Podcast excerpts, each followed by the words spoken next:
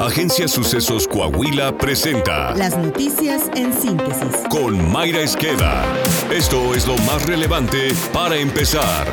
Una familia integrada por colombianos fue plagiada por un comando armado en Calera, municipio ubicado al norte de la capital del estado de Zacatecas. Los hombres armados ingresaron a su domicilio y se llevaron consigo a tres niños de 3, 6 y 11 años de edad, así como a dos adultos. Las fichas de su desaparición fueron difundidas este 2 de noviembre por la Fiscalía General del Estado. En caso de los menores, activó la alerta Amber. El expresidente Felipe Calderón aseveró durante el foro sobre política y campañas electorales que México está en un serio peligro al ser una de las democracias a punto de caer. Calderón Hinojosa indicó que nuestro país es uno de los países que más ha retrocedido en Latinoamérica en los índices de libertad de varios organismos.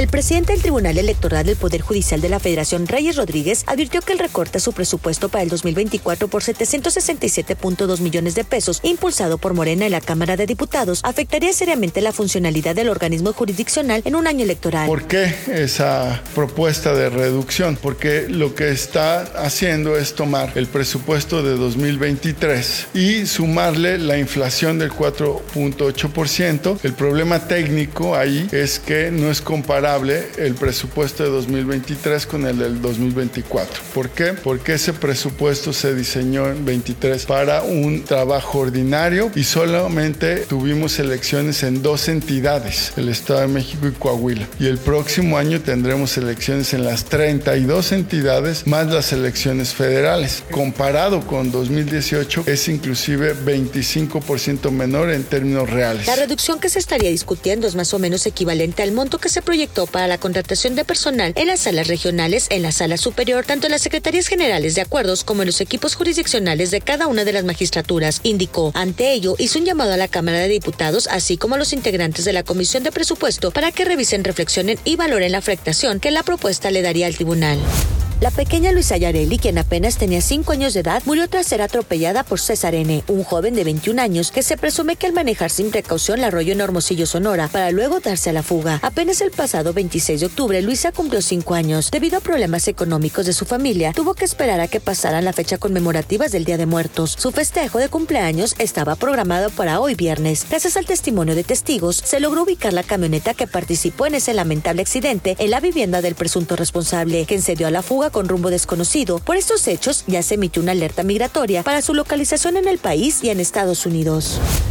Al menos 13 personas resultaron lesionadas, dos de ellas de gravedad, debido al colapso de un puente peatonal que atraviesa el canal de Aguas Negras en el municipio de Chimalhuacán, Estado de México. Colonos refirieron que la estructura se encontraba en malas condiciones. Desde el pasado 20 de febrero le hicieron llegar un documento a la presidenta municipal de Chimalhuacán, la morenista Xochitl Flores Jiménez, para reportar la situación, pero ningún funcionario acudió para valorar el posible riesgo.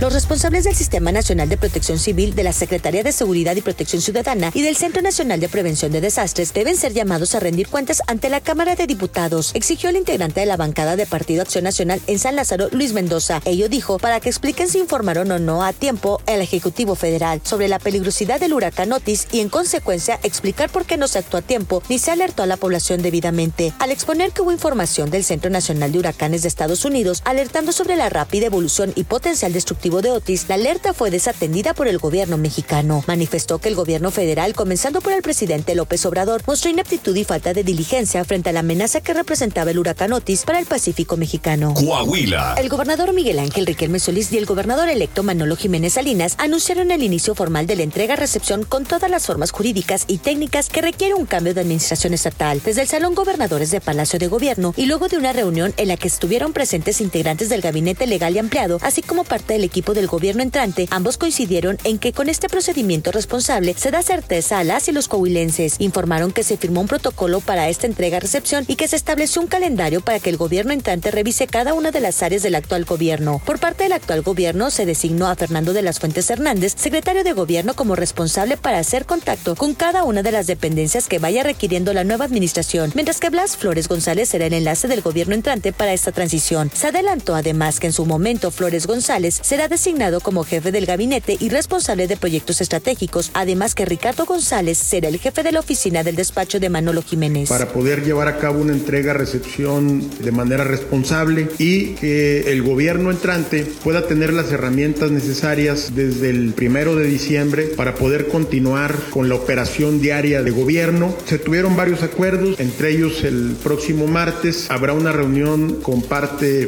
de quienes propuso hoy en esta entrega-recepción con el gabinete legal y ampliado del gobierno saliente para poder verificar el estatus que guarda cada una de las dependencias. Hoy fue el inicio de la transición formal, la transición institucional, la transición jurídica, donde ya firmamos este documento. También estamos trabajando, hemos estado trabajando y profundizando nuestro equipo de trabajo, lo llevamos en un 75% y bueno, ya en su momento estaremos eh, presentando pues a las mujeres y los hombres que nos estarán acompañando a partir del primero de diciembre. Saltillo. El alcalde José María Frastro Siller puso en marcha los trabajos de pavimentación de la calle Máquina 501 de la colonia Aéreos de Nacosari, una de las zonas más alejadas de la mancha urbana al surponiente de Saltillo y donde se beneficiará de manera directa a 5.000 personas. Chema Frastro destacó que con el apoyo del gobernador Miguel Ángel Riquelme Solís, en el primero y segundo maratón de obras suman 375 millones de pesos en infraestructura para beneficiar a todos los sectores del área